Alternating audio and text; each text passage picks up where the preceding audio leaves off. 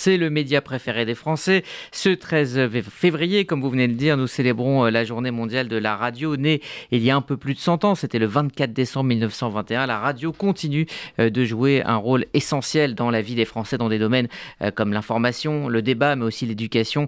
En 100 ans, 100 ans après sa création, chaque jour, 40 millions d'auditeurs écoutent donc la radio. Et la radio semble être un tournant de son histoire avec l'avènement du podcast et de la DAB, la radio numérique. Pour parler de ce média radio, nous sommes en studio avec le président euh, du groupe de travail radio et audio numérique à l'ARCOM, Hervé Gaucho, bonjour. Bonjour. Merci euh, d'être avec nous. Alors avant de parler de cette journée mondiale euh, de la radio avec Laurence Goldman et Glantine Delalleux, une question simple pour commencer.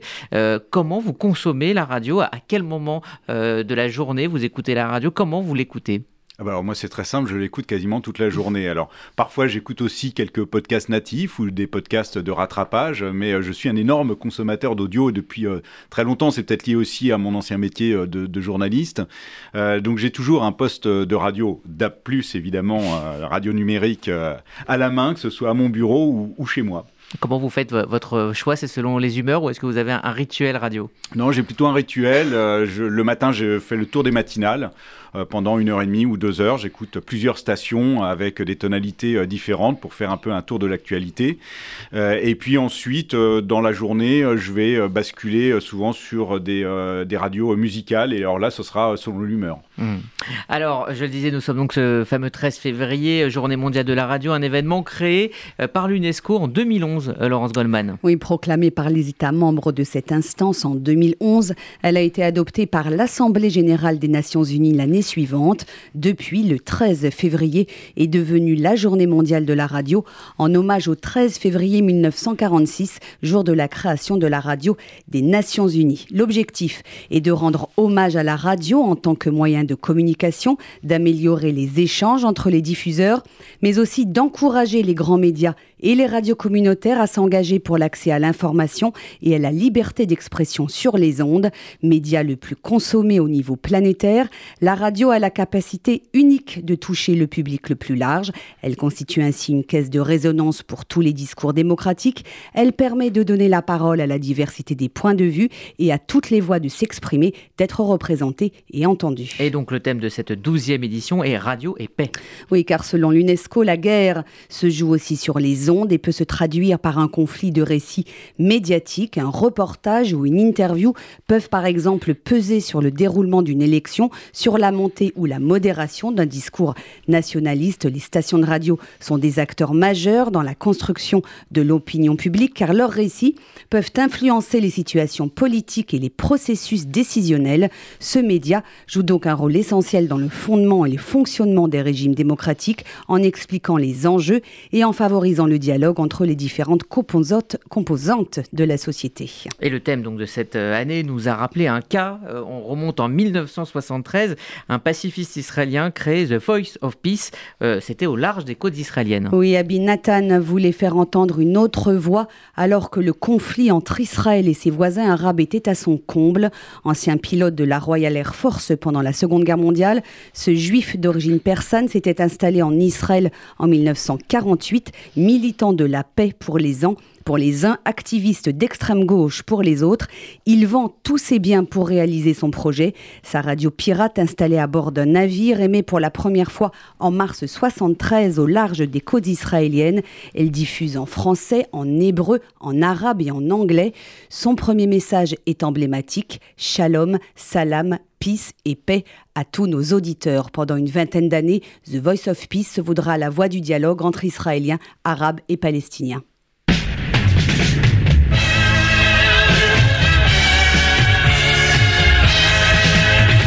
Ici, la voix de la paix, émettant de quelque part dans la Méditerranée sur 1540 kilocycles.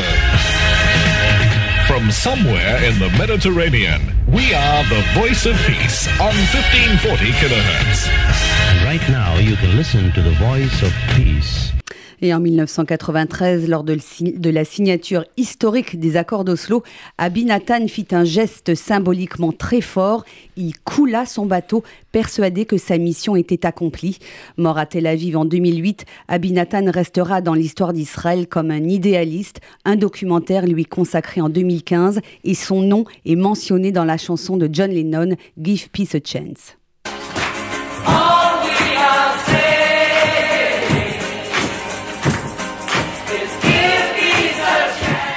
Merci euh, Laurence Goldman. Euh, Hervé Gaucho, la radio, facilitateur de dialogue, manière de promouvoir la paix. Est-ce que cela sonne euh, comme des grands mots ou est-ce que c'est quelque chose de concret pour vous? Ah Non, c'est très concret. on le voit à, travers le monde. La, radio est, extrêmement consommée partout parce que tout simplement, c'est un médium qui est résilient. Il suffit d'avoir, il faut avoir des émetteurs bien sûr, mais il suffit d'avoir un poste de radio et, des piles dedans et on l'allume et on écoute la radio.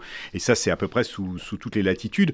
Les pays, les pays et les, zones, y compris en France, euh, où il y a des risques, par exemple, de, cyclones, euh, les gens savent très bien que dans leur kit de survie, si j'ose dire, il y a toujours un poste de radio avec des piles. Donc la radio est partout, elle est facile à écouter, à consommer, même si aujourd'hui Internet se répand aussi partout et que les réseaux sociaux prennent aussi une place, notamment dans la liberté d'expression.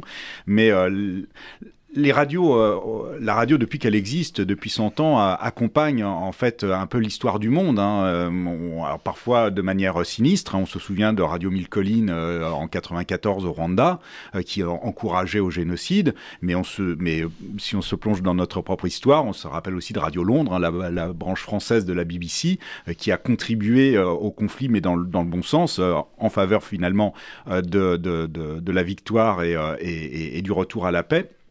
Donc la radio est, toujours partout et c'est encore vrai aujourd'hui. Euh, le, rappel qui vient d'être fait sur euh, la, radio des Nations Unies, il y a euh, encore aujourd'hui des radios des Nations Unies qui sont là où il y a des opérations de maintien de la paix et qui permettent justement aux gens qui sont parfois dans des zones qui sont troublées d'avoir accès à de l'information relativement fiable, en tout cas respectant un certain nombre de de code de, déontologie. Euh, c'est le cas euh, au Mali, euh, c'est le cas au Sud-Soudan, c'est le cas en République démocratique du Congo. Et je, voilà, je, pense que la radio est, partout et accompagne partout le, progrès de la liberté d'expression, de la démocratie. Alors vous évoquiez les réseaux sociaux, là où le débat, on le sait, est extrêmement violent. Est-ce que justement la radio, de par sa nature, peut être un espace de dialogue plus apaisé que les réseaux sociaux? Oui, certainement. Euh, d'abord parce que l'exercice est mieux maîtrisé. On, le comprend bien, on le voit, euh, y, compris euh, chez nous. en France, les, sur les réseaux sociaux, c'est un petit peu parfois tout et souvent n'importe quoi, même si maintenant les réseaux sociaux, en tout cas en France, sont, on est bien placé pour le savoir à l'ARCOM, se doivent de, modérer, de modérer les contenus et éventuellement de les retirer quand ils posent problème.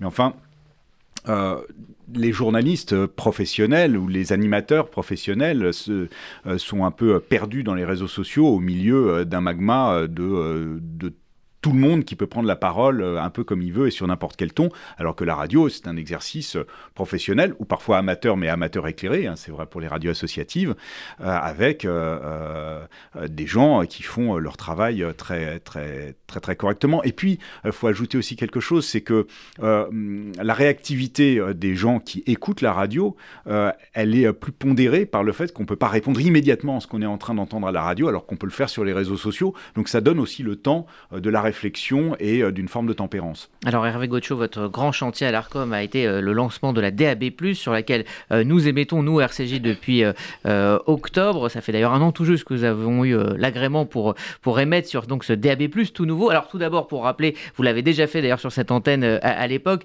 les grandes lignes de ce qu'est le DAB+, pour nos auditeurs. Alors, c'est un acronyme que les gens connaissent pas encore très bien, mais j'espère que ça va évoluer. Euh, le DAP+, euh, euh, c'est à la radio ce que la TNT est à la télévision. Tout le monde sait ce que c'est que la TNT. C'est une capacité de recevoir de manière hertzienne la télévision avec une qualité numérique, en l'occurrence en, haute définition. Ben pour la radio, c'est exactement pareil. Vous continuez de recevoir la radio de manière hertzienne. Alors, il faut avoir un poste, un poste qui a une puce DAB qui permet de le recevoir, qu'on trouve dans n'importe quel magasin magasin maintenant. Si vous achetez une voiture, elle va être systématiquement équipée maintenant d'une puce DAB dans son autoradio et qui permet d'avoir un son de qualité numérique. et plus de radio CD. Et plus de radio aussi parce que pour des raisons techniques, on va pas expliquer ici, le fait est que le DAB+ prend moins de place sur, sur la bande de fréquence que la FM, qui est saturé. Et donc, il y a plus de place pour euh, voir des nouvelles radios euh, se créer. Donc, on enrichit euh, l'offre et, le paysage radiophonique. Et puis, comme on parle beaucoup d'environnement, à juste titre, il faut pas oublier que le DAP+, est également moins consommateur d'énergie, donc il a une empreinte environnementale qui est meilleure que la FM ou, que l'écoute sur Internet. Est-ce que la FM pourrait disparaître à terme? Je ne sais pas, on, on, verra comment les choses évolueront. Si on regarde ce que font nos voisins européens qui sont plus avancé pour certains que nous dans le déploiement du DAP+. Certains ont, renoncé ou sont sur le point de renoncer à la, à, la FM, c'est le cas en Norvège ou c'est le cas en Suisse. Euh, dans d'autres pays, on a 100% de couverture du DAP+, euh, et euh, malgré tout, la bande FM continue de subsister. Mais en fait, la décision, elle appartiendra évidemment au pouvoir public et à l'ARCOM, mais elle appartiendra surtout d'abord et avant tout aux, éditeurs, aux stations de radio, qui décideront si elles préfèrent à terme être sur la bande FM, sur le DAP+, ou sur les deux. Euh, de toute façon, euh, rien, enfin, tout se fera avec, euh, avec les radios. alors le DAP+, on en parle hein, depuis même plus de 15 ans, donc c'est désormais une réalité. Il y a quand même eu des réticences. Certains disaient que à l'heure d'Internet, la transformation n'était pas forcément utile. vous avez, cela dit, avancé sur votre compte Twitter l'exemple belge. En Belgique, 42% des usages sont des usages désormais numériques et 72% des Belges écoutent la radio en DAB+. Est-ce que vous sentez cette transformation euh, commencer en France Oui, alors en fait on, pousse un petit peu tous les feux, hein, comme, un, comme, un, comme un bon cuisinier, euh, on pousse tous les feux du piano en même temps. Euh, le, déploiement et la couverture qui va en augmentant, on est à presque 50% de, de, couverture et d'ici la fin de l'année on sera à beaucoup beaucoup plus puisque les antennes nationales vont se déployer encore plus qu'elles ne sont déployées aujourd'hui. on pousse évidemment sur, sur l'équipement et, et et le point euh, qui est très important maintenant, c'est la notoriété, c'est-à-dire que les Français connaissent le DAP+. Alors, on en parlait peut-être un petit peu moins il y a encore finalement peu de temps parce que euh, il y avait un risque de déception euh, pour les gens qui auraient entendu parler du DAP+, et qui se seraient rendus compte que le DAP+, n'était pas présent dans leur, euh, dans leur zone, dans, dans leur territoire. C'est de moins en moins vrai, donc ça devient de plus en plus intéressant de parler du DAP+. Si vous prenez Paris, par exemple, on a une centaine de radios qui sont disponibles sur le DAP+, donc c'est au moins aussi intéressant, voire nettement plus intéressant en, offre radiophonique, d'avoir une, une radio DAP+, chez soit pour l'écouter ou, ou dans sa voiture. On va revenir, euh, Hervé Gocho, à cette journée mondiale de la radio et du rôle de la radio euh, dans nos démocraties. Vous en parliez euh, il y a un instant, dans des pays où la liberté d'expression et l'accès à l'éducation sont difficiles, voire même inexistants. Églantine de Lalleux, eh bien, la radio peut jouer un rôle important. Oui, comme par exemple un rôle d'éducateur et d'émancipateur. Depuis le retour des talibans en août 2021, 80% des filles et jeunes femmes afghanes n'ont plus le droit d'aller à l'école ni à l'université. Elles sont finalement réduites au silence, mais une radio a décidé de changer la donne.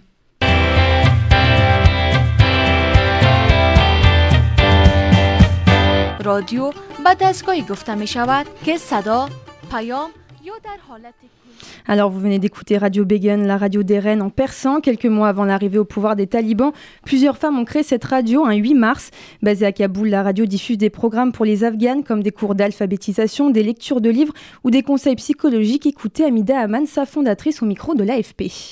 Cette radio est l'espace pour recevoir toutes les peurs, les impressions, les sentiments, les histoires, et aussi un moyen pour elles de donner de la voix, même si on leur refuse l'accès à tout ce qui se passe à l'extérieur et qu'elles sont enfermées chez elles. Au moins, elles peuvent nous contacter par téléphone ou par d'autres biais pour nous écouter. Une vingtaine d'animatrices sont aux manettes et couvrent 6 heures d'antenne au quotidien. Malgré le retour au pouvoir des talibans, cette radio continue d'exister et a même reçu leur approbation. Pour moi, la radio était une solution tout à fait évidente, parce qu'il s'agit juste d'une voix. Il n'y a pas d'image et l'idée était de créer une radio entièrement dédiée aux femmes. Et je me disais que les talibans n'interdiraient pas ce genre d'approche, car il s'agit d'un service public destiné principalement aux femmes. Mais le temps de cette radio est compté. Sans publicité, elle pourrait fermer. Une campagne de dons est ouverte sur helloasso.com. Merci Églantine Delalleux. Hervé Gocho, vous euh, qui êtes journaliste de formation et journaliste de terrain, est-ce que vous pensez que euh, nous, Français, euh, avons vraiment conscience de la chance que l'on a d'avoir un accès libre à des médias pluriels quand on écoute cet exemple? D'abord, je voudrais revenir juste un instant sur cet exemple. Enfin, je, trouve ça absolument extraordinaire, le, courage vraiment euh, euh, de ces femmes qui, enfin, plus de ça, c'est une radio qui est basée à Kaboul, c'est-à-dire qu'ils n'émettent pas de l'autre côté de la frontière. C'est vraiment, elles sont vraiment au cœur, euh, au cœur, au cœur du système des talibans. C'est faut quand même avoir un, sacré courage. Moi, ça m'émeut beaucoup d'entendre des choses comme ça. pour répondre à votre question j'ai la chance, euh, de par ma carrière, d'avoir beaucoup voyagé euh, dans des pays où euh, il n'y avait pas vraiment la démocratie. Hein. Il faut dire que la démocratie aussi, c'est pas forcément le, modèle le plus dominant dans, le monde. Hein. Donc, donc, je pense qu'effectivement, il faut se rendre compte de, de, de la, la, chance.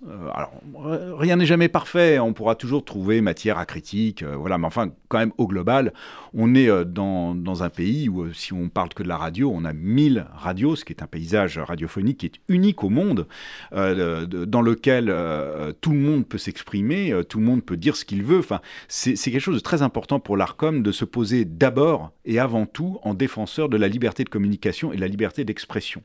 on a souvent l'habitude de dire, et le, président de l'ARCOM en tête, que si on regarde le nombre d'alertes que nous recevons de gens qui se plaignent parce qu'ils ont entendu tel ou tel propos, qui les a choqués, qui les a heurtés, etc., euh, et, la masse de, réponses qu'on leur adresse, où on, leur explique que, bah oui, peut-être qu'ils ont été choqués, et c'est leur droit le plus strict d'être choqués, mais que néanmoins, on a le droit de s'exprimer aussi, euh, et on a le droit de dire beaucoup, beaucoup de choses euh, dans, dans, ce pays. Comparé au nombre de sanctions qu'on peut être amené à prendre, on se rend compte qu'on est dans un pays où la liberté d'expression est quelque chose de très important et qu'il faut préserver, et pour lequel je pense qu'il faut se battre tous les jours. Moi, de, depuis euh, euh, plus de 35 ans euh, que j'ai été journaliste et puis maintenant aujourd'hui au CSA et à l'ARCOM, j'ai l'impression d'avoir consacré ma vie justement à, de fait, par mon exercice professionnel, à me battre pour qu'on puisse effectivement s'exprimer et que des gens avec lesquels je ne serais pas forcément d'accord puissent aussi s'exprimer. Merci Hervé Gauthier.